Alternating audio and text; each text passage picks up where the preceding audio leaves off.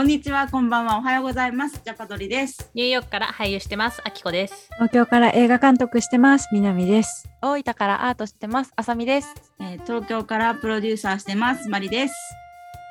ニューヨークで出会ったミレニアル4人が、それぞれの視点であれやこれやするポッドキャストです。はい、というわけで、こんばんは。ジャパドリのお時間です。イエーイ はい、えっと、今日は大分からあさみと東京からマリット。ニューヨークからあきこが。お送りします。どうもめっちゃ笑っとるやん。すごい無理やったわあの優しさの譲り合いがあのありましたけど、あのそんな優しさで譲り合ってない、譲り合ってられない状況が今世界にあるということで。まあーそうですな。うまいな、つなげんの。うん。いやもう聞きたくて聞きたくて。あのジャパドリ。ストライキが今、えー、と映画業界、まあ、俳優さん、脚本家さん、いろんなところで、まあ、今、アメリカを中心に起きているっていうお話が前半部分であって、それはよかったら先週のポッドキャスト聞いていただきたいんですけれども、今回、この後半部分はちょっと深掘りして、あのいろんな視点からこのストライキをもうちょっと深掘りしたいなと思うんですけど、前半が、まあ、俳優さんのその取って代わって AI に取って代わられたりとか、まあ、お給料の話とかが出てきたと思うんですけど、この後半はもうちょっと、じゃあ、なんていうか、制作会社側さんというか、実際こう、ストライキを起こされてる側の気持ちみたいなのもちょっと深掘りしていきたいと思ってるんですけど、マリさん、このあたり考えてみた、立場になってみたみたいな感じ、どういかがですか？いや、立場にはなってないですよ、もちろん。なってみた、保。証されてる側でも、する側でもないんですけど。あのね、あの第3波ぐらいがこう余波が来る一般市民なんですが、はいはいはい。あのね、ちょっとなんか企画をじゃあ立ちましょうってなった時って、各スタジオとかその配信会社がまだ見えないわけですよ、予測が。何ヶ月これが続くのかもわかんないから、やっぱりグリーンライトっていうゴーサインはなかなか出にくいですよね。あと、この企画を立ち上げる段階で、あのもちろんそのプロデューサーだけじゃなくって、ライターさんとかも入ってくるわけですよね、監督さんとか。で、その方たちが、まあ、ライターさんとか特に WGA の組合員だったら、まあ、動けないっていうので、じゃあ誰が履けるんだろうみたいな。でもう一作業必要になったりする。まあそういうのがね、あるので、だからそれだから、ストライキやめてよっていうことにはもちろんストレートにつながらなくって、あそういう影響があるな、まあ、どうしようかなみたいな。まあ、これね、し私たちも仕事なので、どうやったら、あの前に進めるのだろうかっていうのを今考えてる。まあ、やることやるしかないなって感じですよね。うん。本当に。なんかあれだよね、その、これ、もうすでに作品作り終わってる。で、これから公開みたいな作品も、なんか大変だなって思う。その、えっ、と、俳優さんたち、サグのメンバーだと、そういう新しい作品のプロモーションもできない。うん、レッドカーペット歩いたりとか、そういうのもできない。う。そう。え、そうなんですか？そう、うんそうなると、もう作り終わってて、今公開するっていう作品も、あんまりこう、宣伝とかプロモーションができないから、なんかそれもね、大変ですよね。うん、大変だなそうなんかかスタジオとか配信も あと、まあ、監督さんたちはそこのストライキにまだ入ってないのでまだっていうか知らないですけど それはまあできますよね。心情的にどうかは置いといて、うんその俳優さんたちが自分たちの、SNS にその映画の話題を上げるとか映画祭に出席するプロモーションに出席するファンミーティングに出席するっていうのが一切禁止ってなってて、それはもうもちろん全部プロモーションに関わってくるからっていう。結構スターベースで撮ってる作品とかは大変じゃないかなって。そのね。え。この間ね、どこだったっけ？ロンドンだっけ？映画祭、うん。あの、なんだっけ、プレミアが、はいはいワールドプレミアでみんなね、もうン級スターーたちが、そうそうそうそうそう、いて、ね、写真撮りだけして、その後じゃあインタビューをってなった瞬間にもうストライキが決行されるって決まったので、みんな荷物をまとめて帰ったっていう、うん。えー、そうそうそう。そうなんだ。本当に徹底してて、監督さんが、いやみんなちょっともう帰っちゃったよ、みたいな。監督一人でね、そうプロテストしなきゃいけないからねみたいな。うんうんうんいやなんかあの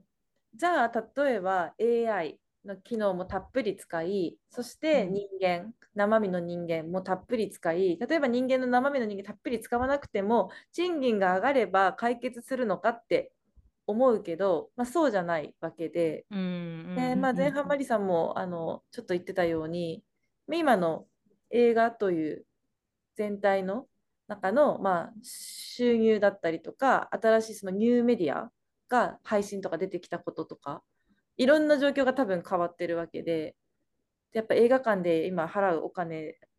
は高い高い高い高い金額高いとはまあ思えないですけど、まあ、1800円900円払うのと、うんサブスクサブスクリプションで払う金額と。なんかこれで調和が取れてるのかなっていうのは思うんですけどそもそも。だから俳優さんの賃金の話とか。うん。うんなんかうんなんていうかな。まあそうそういう大きい問題を叩きつけられてるんだなって今話聞いててやっと気づけたというかシンプルに賃金安いって言ってるだけじゃないんだなっていううんのが分かったっていう。うんうんうんでもなんかこれのなんか声を上げるっていう力強さは本当に感服するすごいよね。うん。このうん相手もあ収入源減ってきたんだなっていうのって多分みんな賢いから考えたらわかるけど自分たちの立場を守らないと後世もこれを引きずられるっていうことをなんかすごい認識してるよね。みんなすごいよね、うんうん。その自分たちの立場を守らなきゃいけないっていう、そうね。そ自分の身は自分で守るみたいな。うん、ほん。とすごいと思う。んうんうん。うん。戦う精神。なんかあんまり私日本にいた時にストライキってあんまり聞かない気がどどうなんすか？そう今私も聞こうとししてました。なんかやっぱ日本だと声上げにくいのかなとか、上げるという文化がないのかなとか。やっぱさ、うん。ストライキするイコール仕事止まるじゃん。で目の前にうん。関わってる、例えば映画み撮影4日目でしたみたいなスターがいたとしていると思う。もうどれいっぱいいるからさ。めっちゃいると思う。何万人っていうそう。うんうん。でそれが明らかに自分たちが決断したことで止まる目の前にいる人たちの仕事も止まる収入源なくなるかもしれない例えばプロダクションマネージャーだったりするじゃん演出部の人たちだって関わりがない人たちも仕事なくなる可能性があるって考えたら周りの人に迷惑かけちゃいけないからちょっとこれはすごい我慢しようってなりがちなのが日本の業界だと思う。ああ、なるほど、ね。でもそうやって我慢し続けたら、その歴史的には大変なことになる可能性があるよっていう。そうだよね。長い目で見たら今ちょっとこう、迷惑かけたぐらいの方がうん、いいとそうなの判断してるって。そうなの。でそれに一致団結するその集約力を持つリーダーシップを図れる人がいないのかもしれないしそこに飛び込むほどのやっぱもともとの賃金が低いから蓄えがない人とかあとはそこに保証制度がないからもう本当に自転車操業で生きてる人とかが多いのかもしれない。これ本当あくまで肌感覚ですけど。うん これもう完全に私の予想だけど、パワーバランスみたいなものがあんまりこう、整ってないというか、均衡化されてないのかなって気もする。だからその組合みたいなものも、あ、あるんだっけ？ないんだっけ？えっ、と、日本って。あのね、あるのもあるけど、そういうにアメリカの組合としみたいな感じで機能してるかといえばしてないと思う。そんなにないとしたら、うんうんなんかその、なんかアメリカってすごいその組合が強いのはそうしないとこう雇用側がの力が圧倒的に強くなるから、そのバランス保とうよっていう形で多分、ごごめんなさい、これも私の完全に肌感覚と予想なんだけど、あの、組合みたいなのがあって、そこのこう力関係がこうなんとなくこう均衡に保てるように作られているとか作ってきたんだと思うんだけど、だからこそこういうなんかあった時に戦ってやろうってなっても、なんか戦おうとした瞬間にガシャって潰されるみたいな感じの、あの、力関係じゃないだろうなって思うんだけど、なんかどこかでわかんないけど、やっぱり雇用側の方が強かったりとかすると、なかなかそうやって、あの、声を上げにくい、上げようっていうものがやっぱりちょっと怖さを感じるような状況があるのかもしれないなとか思ったりする。だね。なんかその雇用側が意図として自分たちの方が強いんだって保持してるかどうかはわからないけれど、例えばなんかじゃあ、まあ、前も何回か話したかもしれないけど契約書がないとか自分がいくらもらうかわからない、あと休日が何日あるかわからないっていうそういう条件がわからないまま勤務を開始する人たちが多いこの業界で。でそれって明らかに雇用側がそれを提示しなくてもねあの労働者は来るだろうという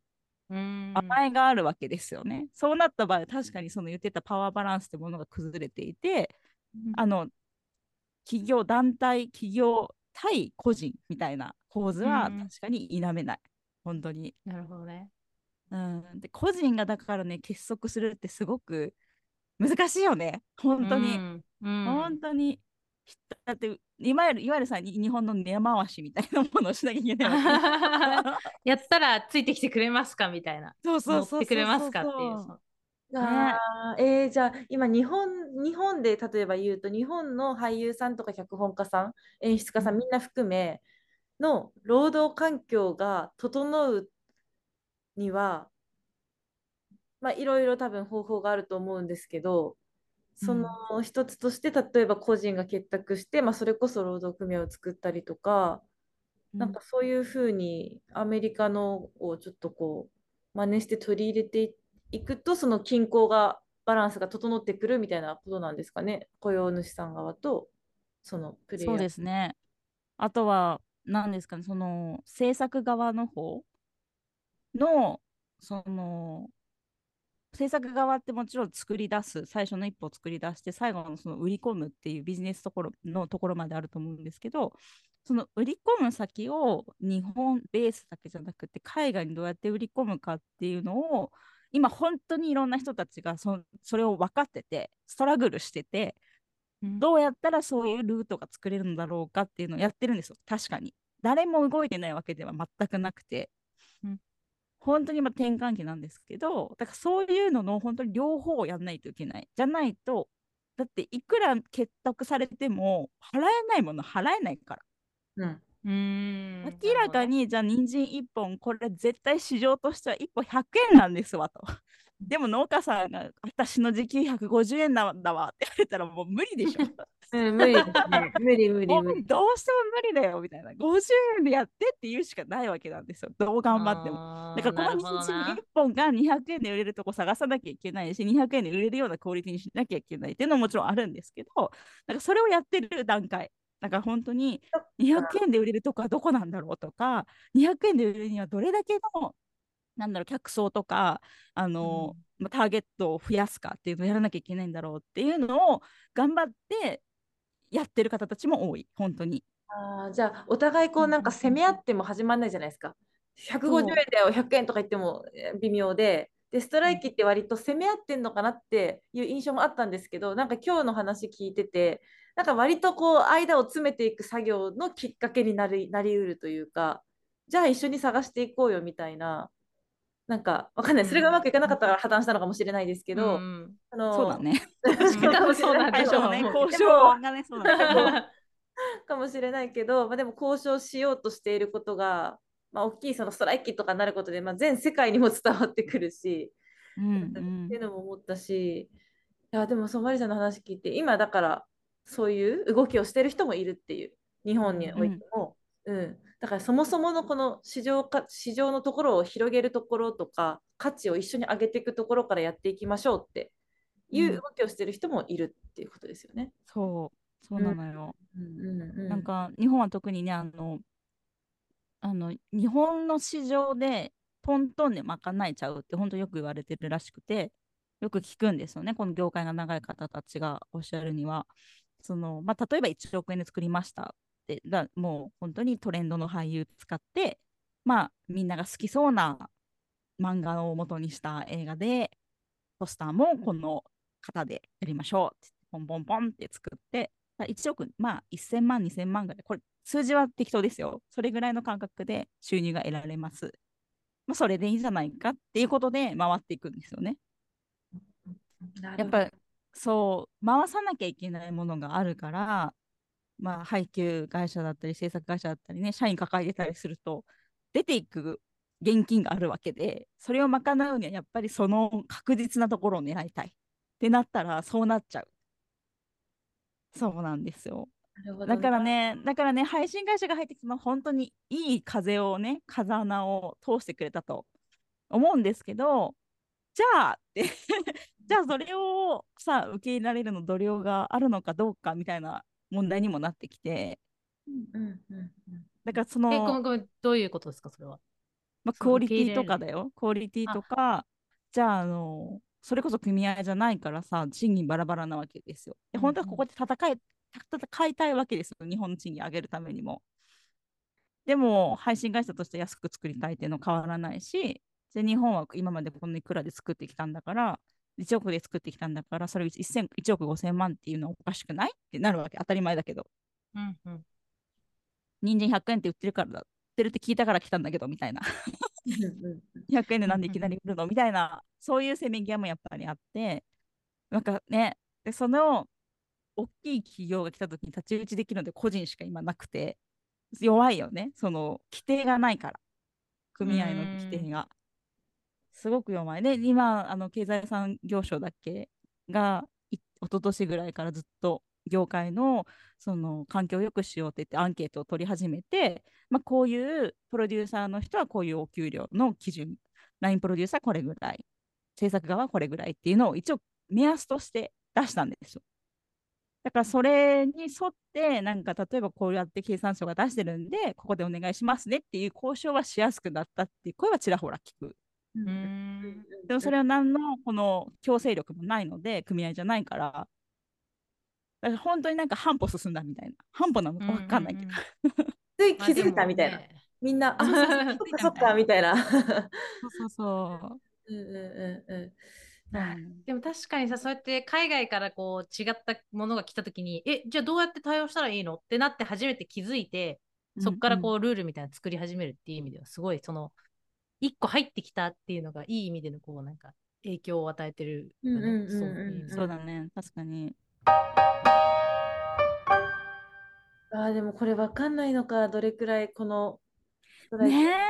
があって、ちょっとやっぱ不安、不安定ですね、いろいろと。ねまあ今ですねって一言みたいに言ってるけど、全然アート界隈も AI が入ってきてるし、まあ、いろんな今、うん。あー運動が起きてるのは起きてるから、うんうんあーまあ、あの、まあ、その俳優さん、映画、映画の世界と比べると、映画の世界はやっぱり一つ、一時期にみんなで集まって作んなきゃできないから、うんうん。そう比べると、まあ、アートは、まあ、個人競技みたいな風にも取れるので、なんかこう、映画の世界と比較すると、もしかすると、なんかこう、もうちょっとこう、個人の思想、個人のこう態度が取れるのかもしれないなって思うんですよね。時期がないというかみんなで集結してよいどんで制作するものでもないというかアート作品っていう